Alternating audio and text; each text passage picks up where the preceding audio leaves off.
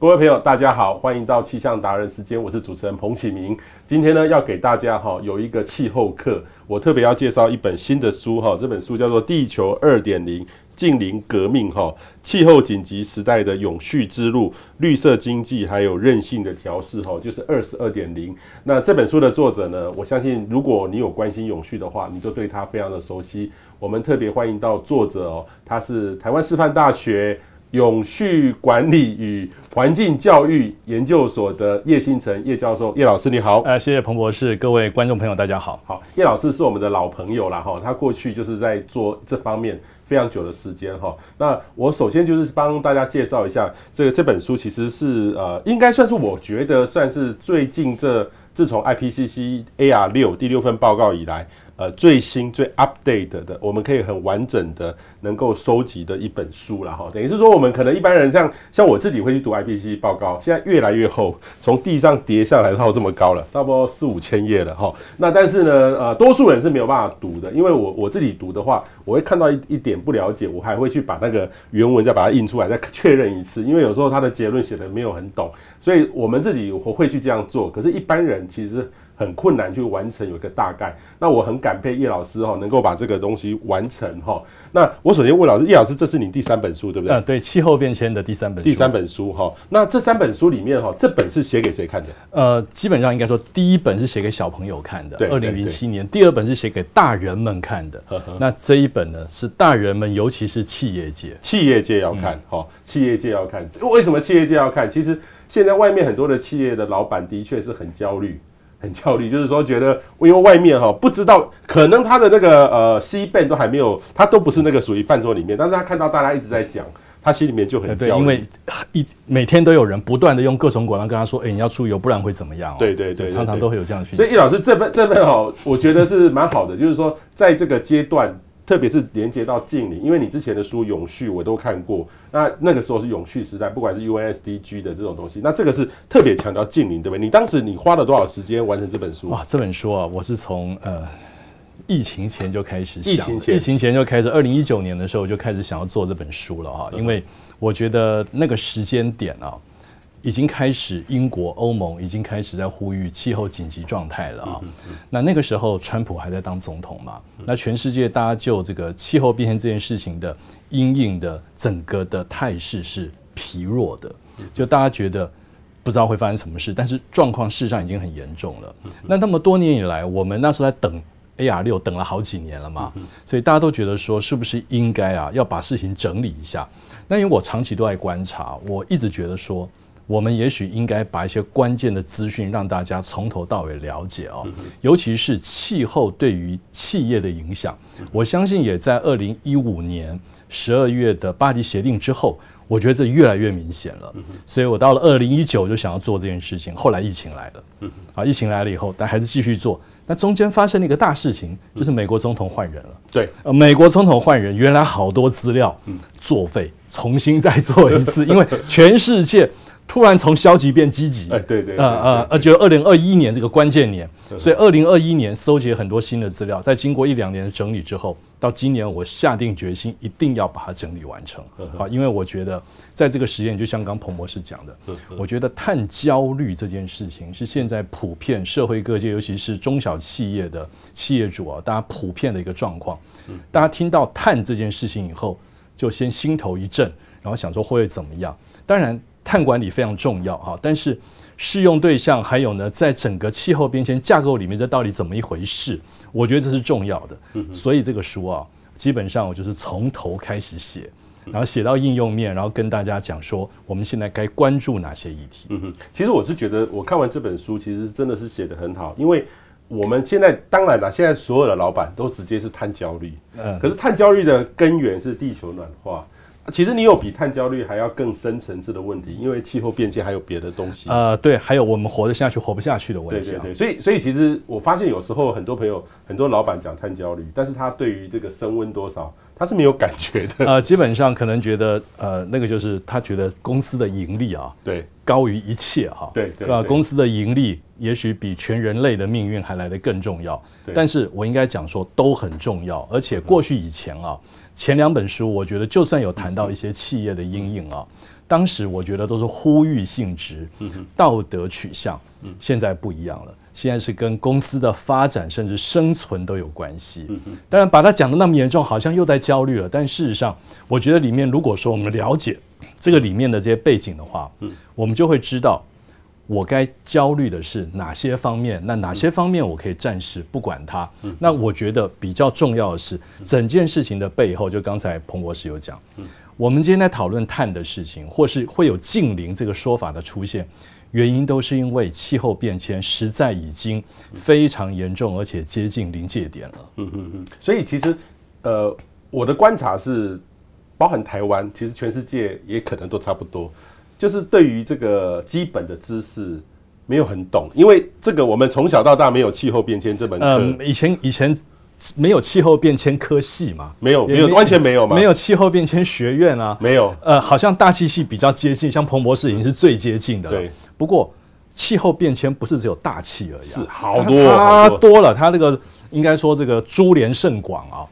呃，所以我们其实没有受过这方面的完整的系统化训练。所以对大多数企业，我的观察是，它都是从媒体得到这个讯息。那媒体那个下的标。都还蛮重的，因为越重你才会看，这个是媒体的基本 基本特性。对对对对对，所以我的感观观察是，台湾多数人虽然很关心，但是就不知道里面的内涵，他只可能懂得标题，然后懂得一些可能新闻的关键字，要碳焦虑，要碳税或碳费，好，还有等等的整个 ESG 要有限制，然后他呃就被逼的要做，但是他要逼的当中，如果他没有呃相对应的知识的话，他其实做出来第一个很辛苦。第二个做了之后，他会觉得好花钱哦，不知道为为何而做。呃，其实最糟糕的就是做错方向，做错方向，做错方向，或者是比方说，我就举例，如果你买一个我们现在讲的碳权，如果你买来是没有用的啊，那就糟糕了。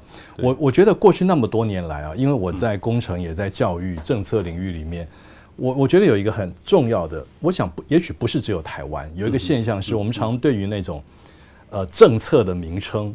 尤其是一段时间大家都耳熟能详、如雷贯耳的这种四个字的名词啊，嗯嗯，大家都会觉得我跟他很熟悉，但是问下去就发现其实你跟他不太熟了，嗯嗯，就像我在一些考试里面会出题问大家，嗯，什么叫永续发展？嗯嗯，答对的人不到一半呢，就是方向可以描述正确的，很多人都写永永续发展很简单，就是永远继续的发展了，永远继续的，觉得永永续发大概超过一半的考生哦。大家都会这样子写。那同样的，节能减碳啊，有一段时间也变成我们好像生活里面每天都要提到的东西。那你自己自己再问下去，就问他节能跟减碳有什么关联，也不见得讲得出来。现在最新的四字成语就是近零排放嘛。那近零排放为什么要近零排放？光是问这个问题，我就发现，甚至我们比较专业领域的一些研究生，他也不见得可以说出个道理来。所以我这本书其实就是希望。把整个故事脉络把它说清楚，但是呢，呃，我希望用比较简单的方式来说，就是说你不见得一定要是念过大气系或是工程背景的才会读懂。这本书，尤其是我刚刚讲企业界嘛，哈，企业界很多的朋友或很多的高管，其实原来都是念管理啊，或者是说念金融相关的啊。我也希望说，只要是我们都读过大学了，读这本书应该就不会有任何问题。OK，好，所以我再介绍这本书，它这本书是由新自然主义的出版社所出版的《地球二点零近零革命》哈，其实是从。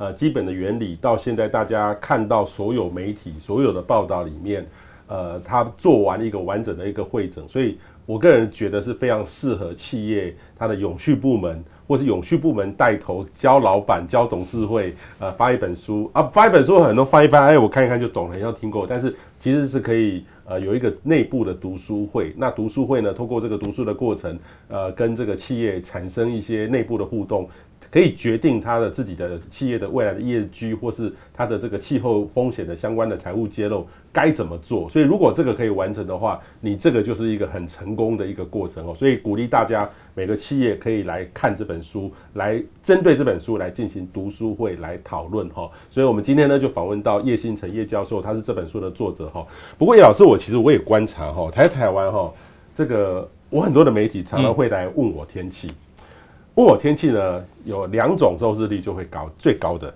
一种呢是台风。对啊，台风的时候每天什么打打开任何媒体都看到气象达 人彭启明 啊，这个没办法，我我说真的，我还有很多别的工作，但是我是这个是对我社会服务。可是另外一种呢，就是说呃，地球又破纪破高温的记录，破纪录，然后他们就会来问我，或是圣婴年。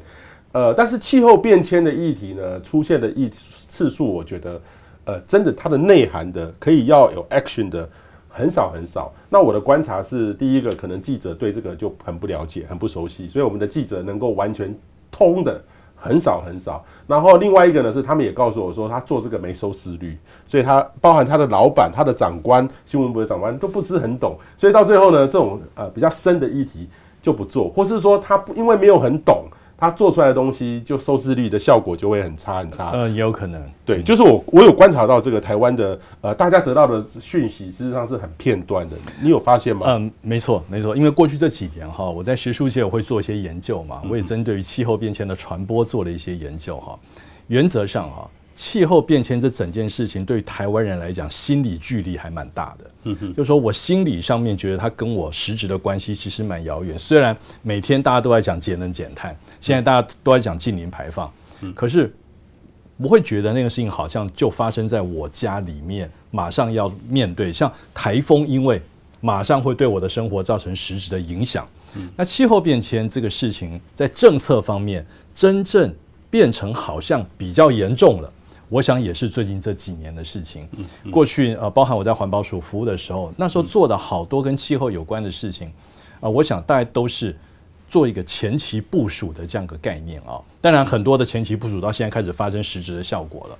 但现在呢，我觉得不太一样，就是火烧到火烧到火烧进来了，或水淹到家门口了。嗯我觉得现在的状况呢。心理距离会慢慢的下降啊。嗯，那因为几年来我大家都帮忙环保署现在的环境部在执行气候变迁素养的计划，嗯，很明确的发现，包含中小学生在内，大家对气候变迁的理解跟觉得它跟自己的关联度。有在升，有在升高的趋势。中小学生是升高的，啊，中小中小学生，我觉得是升高的。但是，但是如果对气候变迁的知识，会不会中小学生比这种大人的社会企业来得多，来得高？呃，简单来讲，我应该就这样讲说：国小、国中、高中、大学，我们以分数来测的话，其实差不多。就说随着年龄的增长，其实他的理解并没有明显的增加。或是说，到了大学生，其实他就停在那个地方了，而且大学生的态度基本上还没有国中生好，就是国中生跟国小生基本上是老师说什么，大概就觉得啊要听了，尤其是国小生，到了国中之后叛逆期开始以后，但后来就觉得这个大概我不是很重要。到了高中跟大学，现在慢慢觉得重要，是因为它跟未来的就业可能会产生关联，所以我相信未来这几年。慢慢的，大家会觉得这事情跟自己比较有关，因为过去我们谈到这个哦，都是劝人家行善，哎，做功德，自我约束，自我约束，自我约束的这种事情，当然就不讨好嘛。如果说今天我们是用做这个对你有好处的角度来看的话，就不一样了。我想对于个人对企业都是一样。哦，哎，这个叶老师这样的比喻。这个是蛮清楚的哈。那你刚好做过这个素养的调查，其实我我有参与过叶老师的素养调查，我觉得那真的很有趣。我记得你还有做过企业的，就是企业的大概呃大的企业，欸、对。哦，那就好重视。大企业跟中小企业非常不一样。对，中小企业大概就是呃 了解一下，哎哎，有关就努力做，没有关就跑了。呃，就是那那把火还很远，很远啊，很远。看到别人好像是要烧了，但是跟我来讲，可能我再躲个十年，可能还可以嘛。对对对。所以呃，前年的这个测验，我觉得就很清楚，大的尤其是大规模的这个上市柜公司的这些企业，他们的呃，不管是董事长、总经理，或是企业永续的这些主管们。普遍来讲，对于状况的掌握度，我觉得已经到七八成了。嗯嗯。但是中小企业或者规模比较小的企业，基本上就跟一般的社会大众基本上没有差别。嗯嗯。而且呢，也发现，因为我们会除了做直接的调查之外，还会做的关联度。嗯嗯。知识、态度、行为之间的关联度，就发现大的企业知识和态度和行为的关联度是强的。嗯嗯。那这个一般的呃企业，那就跟一般人一样。嗯。那个知识跟行为之间的关系，嗯。很淡，基本上就是态度跟行为的关系比较直接，嗯。啊，所以可以看可以感觉得出来，大型企业的这一些企业主们，他们的确已经感受到气候变迁，不管是从实质风险或是转型风险各方面带来的压力。嗯嗯，好，那我再回到这个，刚刚叶老师有举到一个例子，就是说很多人对这个没有很了解，然后就跟着一窝蜂会去去买那个碳权。很多人其实在买了，但是他买买坏的他不敢说，他觉得他自己很丢脸。但事实上我知道，不管大的企业。中的企业或是很多投机客都在做这个探权的这个这个事情，然后到最后其实是，如果你看这个书里面谈到的一些内容，就知道说为什么要买。哦，为什么不可以买？哦，这个就是就是一个很明明显的。那除了之外，叶老师其实有没有一些就是说，因为我们这些知识不懂，所以造成一些企业在一些误判的一些案例，所以让大家能够说举出你举出来，让大家能够愿意来好好读这本书。好，我想我们碳权事情先不说哈，我觉得我们就我们的生活里面，包含企业、包含个人，可能都会对很多事情就会有一种说法，大家好像觉得这个比较减碳，这个比较环保，对，就觉得就是那样了。对，我觉得最好的例子就是电动车。对啊，我觉得买节能车就减碳了。电动车就是最好的例子。电动车减碳的可能性，既是立基于那个电本身背后的碳排放是低的。对，因为我们还是要用电嘛，只是它能源形式不是汽油、柴油，不是内燃机引擎了。那我们台湾现在一度电背后还是将近五百公克的二氧化碳排放的当量嘛。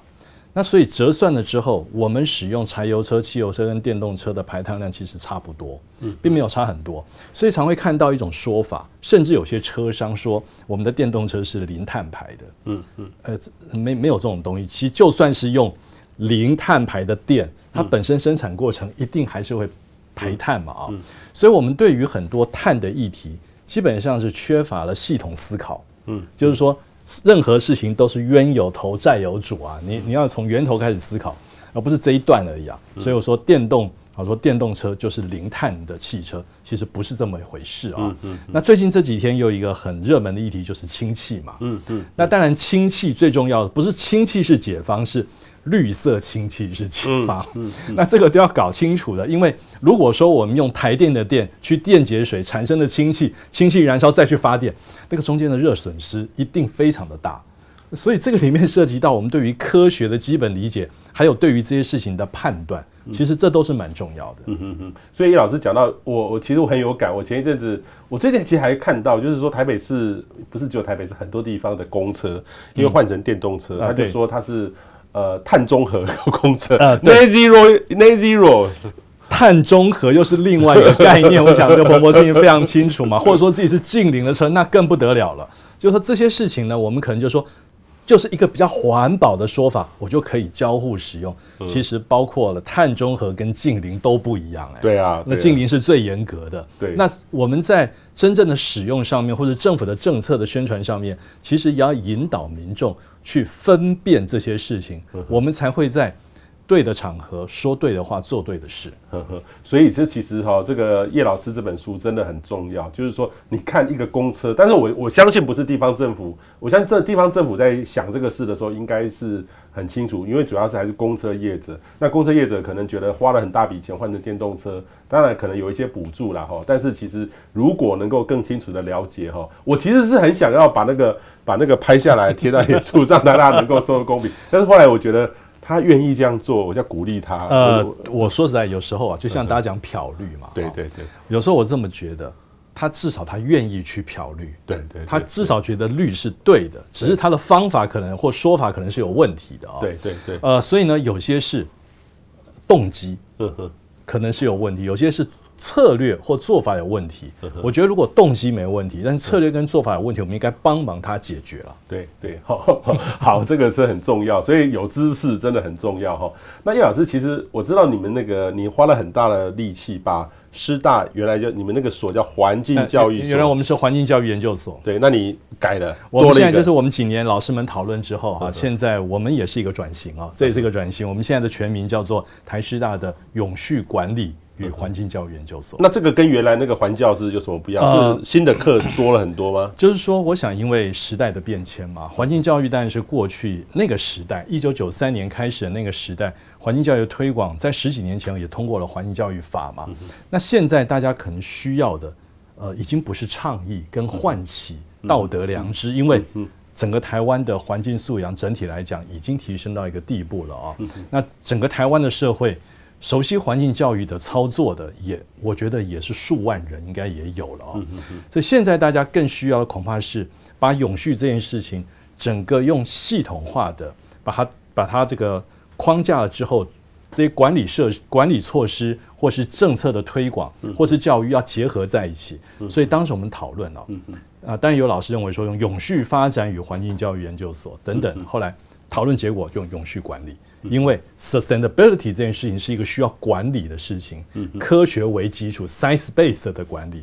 所以我们现在的整个走向，从过去呃其实就有环境综合的研究跟永续的一些课程，但现在呢 ESG。哦，这个就企业永续，或者说碳管理，我自己有开门碳管理的课，或是永续金融等等这些课程搭配在一起，加上我们带呃，我们因为有教授退休，我们就会有新的教师应聘。我想我们慢慢会转向一个以永续的观点来做全方位管理的一个研究所，所以我们现在的简称已经不叫环教所了，简称叫做永续所。哦，不叫环教所了，叫永续所，简称叫永续所。不过。其实哈，这个不是只有你们改变，其实很多的大学也都增设这个东西。那大学增设呢，我是觉得大学有些也在看到这个趋势，也在转型，大学内部也在转型。然后还有，但是外面也有更多，所以外面其实有很多这个课程，永续的这个课非常的多，已经多到说，我记得最早最早可能是呃简又新大使他们那边很做了很久，但是那些也突然增加很多人，那外面更多哈更多。但是我最近其实也发现有一些很好玩的事情，就是说，哎，我说你在学什么？哦，我在学碳盘查，其 实很努力的去做碳盘查，ISO 一四零六四得到那个认证会盘查，然后有的努力会得到认证。然后我问他说：“然后呢？然后就是这还是做碳盘查，但是我是觉得那个稍微有一点呃局限了，甚至还最近还有一些人是开说碳的交易的管理师，未来就是以碳交易管理的人才，就开始有一些课教你进怎么进行碳交易，我就会觉得说，哎。”这个这个会不会在台湾这个课哈，有些从学术的角度来看，这个现在这个一头热哈，让大家很多人很混淆这个市场。叶老师你怎么看？呃，我我觉得哈还是一样，任何事情都从源头开始看。从我们为什么要做碳盘查？因为我们要碳管理嘛。那为什么要碳管理？因为我们想要温室气体减量。那为什么需要？因为气候变迁。所以呢，为什么做这个事情是很重要的？嗯。我们真的要做的事情其实是碳管理，就像我在台师要开那门课，名称叫做碳管理，不叫碳盘查。虽然说碳盘查是里边带有三四个单元，碳盘查只是碳管理的第一步而已啊。就好像我们的目的是希望自己健康嘛，所以我们先去做健检嘛。我们只是做做完健检之后，如果发现什么问题，要采取行动啊，而不是做完健检以后就摆着了啊。发现那边有个肿瘤，发现那边可能有个问题，就摆着，我知道了，那是没有用的。所以。盘查只是整个碳管理的第一步，而且事实上，碳管理的哲学哦，和这个我们在环境保护里面讲的废弃物管理是一样的。嗯最重要的是避免排放，避免产生污染，这才是第一步。一旦产生了之后，我们就透过各种提升效率，或是改变呃系统，或是调整燃料的方法，让碳排放降下去。那最后可能我们会用一些碳汇的方式啊，把一些空气中的碳好吧，抓回来，实在没办法了。穷尽一切可能性之后，剩下的那些 residual，我们才会用碳交易的形式去抵换。所以那个是最后一步，而不是第一步啊。如果说我们过度强调碳交易，其实就是把最后没办法的办法拿出来先用了。呃，这个其实在整个顺位。还有整个系统管理的角度上来看，这是不对的。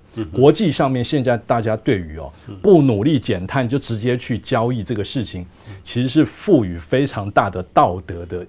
这个压力啊，而且这个就是漂绿，现在也是这样说的嘛。那我想彭博士应该很清楚，去年 COP 二七的时候，联合国就发布了那一那一本书嘛，Integrity Matters，里面跟大家讲说，那十个原则，如果你都没有做到的话，你做的碳减碳什么，其实都在漂绿。所以我觉得大家应该去理解一件事情啊，就是说，现在我们去做的是技术性的事情，它是技术性的事情，那它的功能是什么？比方碳盘查。上游下游要搞清楚，另外一个是碳交易管理师这样的一种说法或氛围，我觉得跟现在世界的趋势其实刚好是相反的。嗯嗯嗯，所以其实这个外面有很多的这个减碳的这个逻辑跟思维哈，所以我我没有要批评，但是就建议大家回归到正统学校的教育，或是说学校老师的看法。来看这个事情，切忌一头热啊！因为一头热，其实就会创造很多这个很投机的现象。那这个其实更要避免漂绿哈。所以呃，大家在看到坊间很多人谈永续的时候，一定要呃，我个人就觉得我不会批评别人，但是就是要诚心的去看，至少要把这本书好好看一下，你就可以知道说我要站在什么制高点往前走哈。所以刚刚。呃，叶老师提到说，我们就很像要健减、要减减肥一样，你至少要有体重机。我觉得，啊、我觉得减碳，呃，碳的盘查就是买个体重机，很像。然后最重要的是说，我要减肥有好多个工具，我可以开健身房运动，鼓励你运动，运动我就有很多种。那我也可以去鼓励你吃什么，可以那个源头减量就是叫你少吃嘛。对啊，对啊，就这个意思。吃什么？然后也有些人更更厉害的是说，哎，我找一个医生来帮我调整我的饮食，然后或者医生觉得说啊，你哪里太胖了，或者你真的减不下，就是没办法减，他可能用用一些手术的手段来来做减肥。呃，对，那个就好像去抽脂了啦，就是说我什么都不做，我就直接去抽脂了，我打针。哎、呃，呃，那个那个其实那那个本身其实。还有 quality 跟争议性的问题嘛？对对对，那个领域现在又是大家都在讨论的问题。就当我们还一头热想要进去做的时候，其实也要了解，包含现在在全世界做自愿减量的这些业者们，他们自己也组成一个联盟，对，要互相约束，因为平衡价格现在越来越低，他们也不希望一直这个样子。对对对，所以有时候大家真的是呃，看到外面有一些啊炒得很热的话题的时候，要回过头根源。来看，知道里面的内涵哦，这个非常的重要。那叶老师，其实我还是我刚才讲到说，我有特别推荐企业可以读书会来读这本书。那您是作者，呃，其实对现在台湾人哈，很多人其实。呃，不是那么爱读书哦，所以我现在很佩服有一些老师很愿意写一本书出来，写一本书出来花很多时间，这个就成本效益来看的话是很划不来的哈。呃，这个这个其实是扒一层皮啊，说实在，扒一层皮在做功德的感觉。呃，不能讲做功德，是我很愿意做这件事，但是真的是呃会在身心方面啊，其实要付出很大的代价。很大的代价哈。那你鼓你的你是身为一个作者哈，这个你如何？呃，建议企业怎么用读书会来读你这本书？用什么方式？呃，因为这本书其实是有知识含量的，不是说像一般那种书哦，这个个人的记忆大概花两个小时就翻完了。这个其实是要讨论的，大概要看，大概要看一下了啊。我的建议是这样，这本书分四章嘛，哈。呃，如果说时间比较少，就好好的把第一章看完，或是好好的看一两遍，因为第一章是整个事情，整个故事。就用一章的幅度先把它大要先讲一遍，真的从盘古开天开始讲起哦，从这个从太空看地球为什么是这个样子开始说起，呃，我想就是从气候，呃，地球为什么是这个样子啊？然后那么多年以来，我们地球气候，然后现在工业革命之后的升温，还有现在的整个世界的状况是什么？大概做了一个很精简的一个大要哈，第一章，那后面的二三四三章呢，分别。第二章在谈的是气候变迁是人的问题，嗯，人类社会、国际社会到底怎么在看待这个问题？因为我们的企业基本上是人在管理企业啊，所以呢，里面涉及到的人的想法跟国际上面的各方面的这种限制或约束，这个里面就谈的比较多哈。那或者说，比方大家都很熟悉的 Greta 啊，这个 Greta Thunberg 那个呃瑞典的气候女孩，她在里面，她这几年倡议对全世界造成什么样的影响？大家从这里面可以来看哦。第三章就是专门谈减缓，嗯，那这一章尤其是让企业界来看，我们现在谈的近零转型到底是要转什么？嗯，那可能会发生什么样的正面或负面的后果？嗯啊，譬如说像今天早上我到台南，我们去谈公正转型。哦，公正转型，哎，去谈的是公正转型，就是我们那个十二项战略里面的最后那一项，嗯，就是我们将来可能因为假设我们通通通有一天大家都不骑传统机车了，都不开传统车辆了，那欧多拜商怎么办？还有那些师傅。几万家嘞，哎，对，那些师傅还有他们的产业链就会产生问题，这是公正转型的问题。那第四章是调试，嗯，调试啊，看似不重要，事实上呢。我想彭博士应该很清楚，每年都去参加 COP，COP 里面的 study event，有时候啊，那个调试的 study event 会比那个减缓的还要多。为什么？因为那个是马上要发生的救命的事情。大家都知道气候变迁越来越糟糕，所以我们每年遭受气候灾难的几率越来越高。我们要如何自救？那这件事情又涉及到现在对跟企业界很有关系的 TCFD。呃，如何去揭露我跟我们这个公司跟碳有关的事情，然后和我们的呃财务能够结合？里面主要在揭露的，其实呃除了碳排放之外，很大的一部分其实是跟调试有关的作为哈。那这些我觉得都是大家可以一步一步的啊往比较深的地方去看，建构。呃，我想一个公司或者几个人，大家对于讨论或者思考气候变迁议题时候的自己的一个思想体系，这样子哈，外面发生任何讯息，有任何事情进来，大概自己会有个研判的能力。我觉得这个是重要的啊，因为包含碳的议题，因为现在很夯，那。碳诈骗的这个名词在国际上也出现，嗯而且呢，我在写上一本书的十三年前，这个事情就已经发生过，现在持续的发生，而且强度跟这个尺度其实是越来越高，强度跟尺度，碳诈骗越来越高，越来越高，因为越它这议题越来越红嘛。OK，我这边也跟这个叶老师分享一个哈，就是说我觉得。你刚才讲到调试，我的调试，我的感觉就是说，有时候，例如说，像最近天气要变化了，很多人这个温度一降就感冒了。啊，对对。那很多人会担心说，我以后会得癌症，可能是气候变迁得癌症。那我连感冒都不好好处理，都没有方法了。你怎么说？相信我，相信你会好好去处理癌症的问题。呃，对啊，因为一个是慢性病，一个是急性病，都要注意啊。呃，对啊，就像我们那次 COVID-19 发生的时候，我们要戴口罩嘛，戴口罩是。阻防止我现在就被感染了。嗯嗯嗯。那我要我要这个让自己更健康啊，让自己这个体重比较合理，或者让自己的心血管比较健康，这个是长期需要运动、需要努力，这两者是要同时进行的。但是如果连今天都顾不好，嗯，那就不用谈十年以后嘛。对。那调试这件事情。对于大部分的台湾人来讲，真的没有什么概念，很远，真的没什么概念。就是说，十几年前我那时候在协助当时的经建会，在提那个二零一二年的那个国家气候变迁调试政策纲领，那个时候就发现，给地方政府一笔经费，请他们去提调试计划，提出来都是节能减碳计划，就是心目中只有节能减碳。但事实上，国际上面大家谈这个 adaptation，其实已经谈非常久了。企业本身会面临到。已经不是说财报或过几年会不会离开供应链的问题，是明天水就淹进来了，对，明天料就拿不到了，对，后天就没有电用了，那你要怎么办？对，是更紧急的事情。对啊，这这个我也跟跟叶老师分享，我前上个月前两个月刚好去一趟日本，是新北市消防局去全等于是这个全球的这个消防年会去演讲，嗯嗯嗯，结果他们分享的就是我们在协助他们在做的，就是说帮他们做那个。短延时强降雨，就是说小，其实其实，在台湾哈，不是每一个地方都像台北市可以容纳得出一小时下八十才会淹水。对，新北市很多地方四十就会淹了。呃，对啊，我现在住永和啊，永和就有一个地方，那个我记得是竹林路、国光路的地方，每次那边一定演啊，一定演，一定演，一定演。那那那个我们的那时候。他找我们就是说，如果我觉得今天会下午会下那么大就淹，那他们就准备好抽水机 stand by 的那个地方，至少要淹的时候很快就会退掉。对对，哦，就是这个用这个做法，就受到很大的欢迎，因为很多的地方不见得有这样的机制。但是我们后来也到那个日本，它的新宿，因为新宿呃，他们下面挖了一个地下水道，对对，好，挖了大概他们告诉我花了一千亿日币。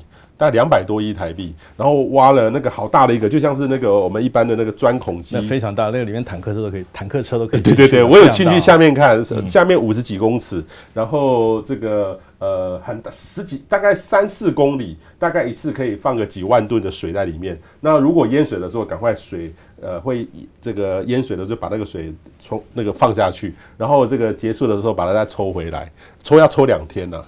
啊，对啊，因为那个量体非常大很大很大很大，所以，所以我们后来呢就在讨论这个事情，就是说你要花一千亿日币两两百亿解决一个地方淹水，还是用这种短时间的人力的做法来做？我个人觉得都要做啦，但是，但是后来大家有时候觉得，他我觉得他们这样做有点像是我们原山子分红的那种感觉，对对对。但是这个就是一种调试的手段。但是我问他们说，那你以后气候变迁？呃，你们日本可以容纳得出一个小时下一百二、一百三、一百五毫米的雨量吗？他说 no no 就不可以，他们顶多七八十就基本上很困难。各位可以注意到，过去这几个月有两个大城市都发生了大水灾，对，香港和纽约，对，都发生大水灾，就是短延时强降雨，尤其像香港还是山坡地，对，那就很惨。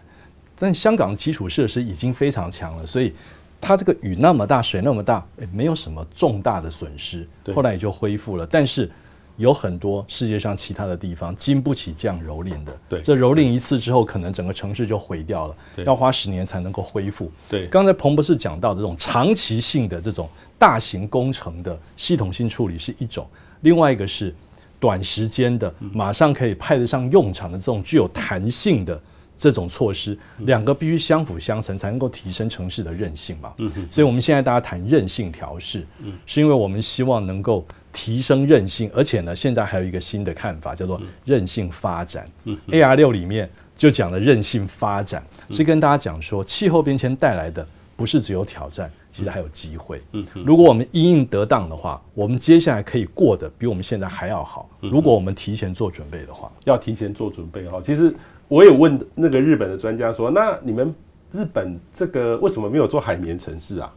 我我解稍微解释了一下。不过因为各位知道那个东京的新宿，呃，我记得它是呃绿地的覆盖率只有三 percent。呃，对，那边都是高楼大厦，高楼大厦，所以等于等于是再怎么弄也不够。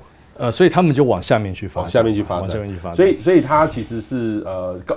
印象我很深刻的是说，我们要谈这个这个海绵城市，恐怕是真的没有办法应付这个极端的天气。而且每个地方有每个地方的条件哈。对，像台北市，台北市原是一个盆一个湖嘛。对。每个地方它下面能够怎么处理，地下能怎么处理，跟这个城市的地质其实还是蛮有关系的。对对对。呃，所以我觉得还是要做综合性的考量。对。就是每一个城市有自己的条件。那像大台北都会区，六百多万人。呃，然后我们的这个新店溪啊、基隆河啊，嗯，呃，这个提防都非常高，嗯啊，所以呢，其实我们是处于一个呃，应该说脆弱度还蛮高的地方啊。嗯，我们是靠自己的良好管理的措施，嗯，所以呢，我们每次撑得过来，嗯，可是如果事情再严重一点，嗯，就不见得一定撑得过来了。嗯嗯。那我最后再问一下这个叶老师哈，因为其实您的身份是不是一般教授写书？你是有。政府的经验，你当过环保署副署长，就现在的环境部的次长一样。然后你也当过行政院的政务委员，政务委员其实在 handle，你也是国家的永续会的执行长。好，现在的永续会，你这样又把它拉高一点点，我不知道未未来会怎么样。你有政府的经验，哈，你有政府的经验，但是如何看待说这个呃政府的角色跟民间的角色，我们该怎么样去做？当然，我自己心里面会觉得说。政府也要读这本书，政府的每一个官员也要读这个气候变迁，不要觉得说把这个气候就是这样，就叫下面一动一张嘴叫下面人做。你如果有好的认知，我看到气候变迁做得成功的都是老板很懂，然后才能够叫下面的人 top down 下来去做，这才有办法。因为气候变迁跟净零转型都是一样的。你有什么建议？就是说政府该怎么样做，然后能够让台湾的政策，当然这个是问题非常非常的大，但是我觉得您特别是你有过呃产官学的经验，你可以来答答这个问题。呃，我觉得最重要的事情是，呃，官员啊、哦、通常会认为自己的任期是有限的嘛，尤其是我们现在的民选首长啊，不管从总统到县市首长等等，很多都是四年、八年这样的任期，所以那个眼光通常不会看。二十年、三十年，他看四年要选举就好了。对对，我觉得哈，这个事情啊，它的好处是，呃，选民有机会可以重新选择一次；它的坏处就是呢，被选上的人有时候呢，他没有这个动机去做长远的规划。可是气候变迁这件事情呢，我们过去都说啊，四十年以后的事情跟我无关，现在没有，四年就跟你就有关了，马上就发生。所以我觉得现在呢，呃，我们的政治人物或是我们的官员，大概需要把气候变迁当成一个。你的任期之内就会就会发生事情的这样一个状态哦。而且呢，跟国际接轨，我觉得非常重要。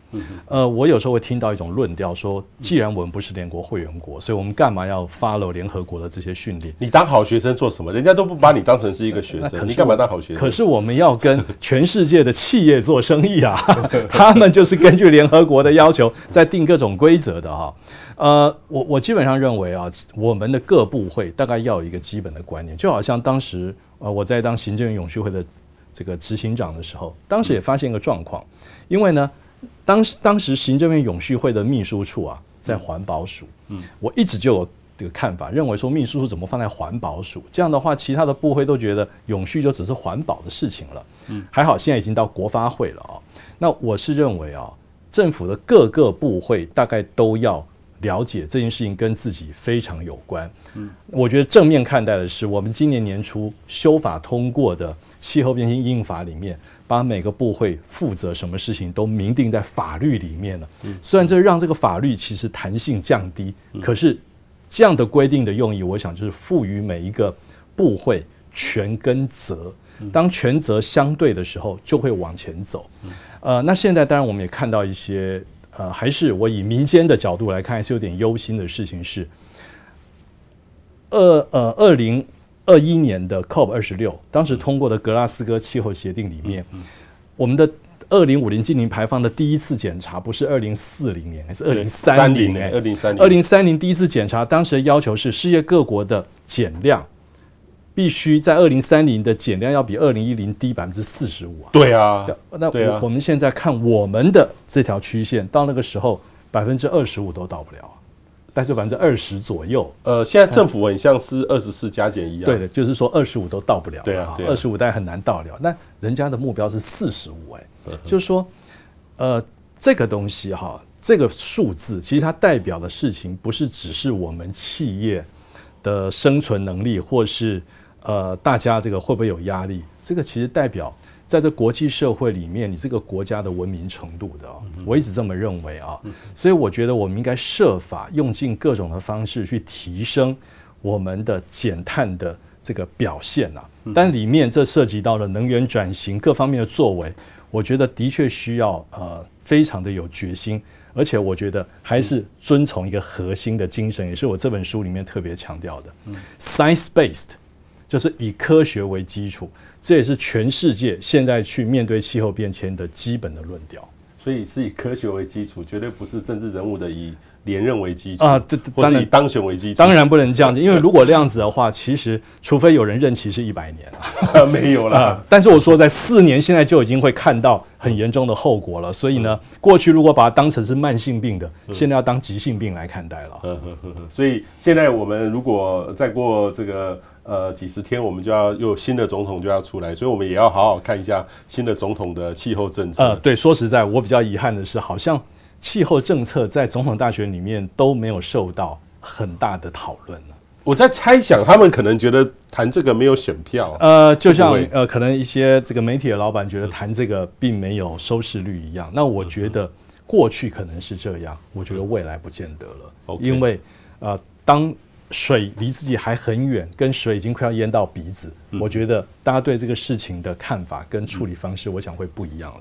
OK，好，所以请大家呢，真的可以好好来醒思一下哈。回到根源，我还是建议大家要读书啦。我自己平常真的都有在读书哈。那个，因为我觉得只有知识才会带给你成长，带给你进步。特别是气候变迁这个学问哈，我其实我是觉得很羡慕叶老师，很勇于做这个事，因为这个东西哈。哎、欸，还有你要准备 AR 七了呢？啊，对对啊 你还要准备下一本呢？呃，我觉得你万一有一天你退休了哈，你还可以出，我觉得你还可以再出两本，在未来十多年。因因为现在其实瞬息万变啊，现在每一年累积的资料其实就已经非常非常多非常非常多了。而且，但是另外一方面，一不小心可能提供的讯息可能又过时了，对，这也是有可能。所以这这种书其实是呃，它需要一直不断的 update 更新的。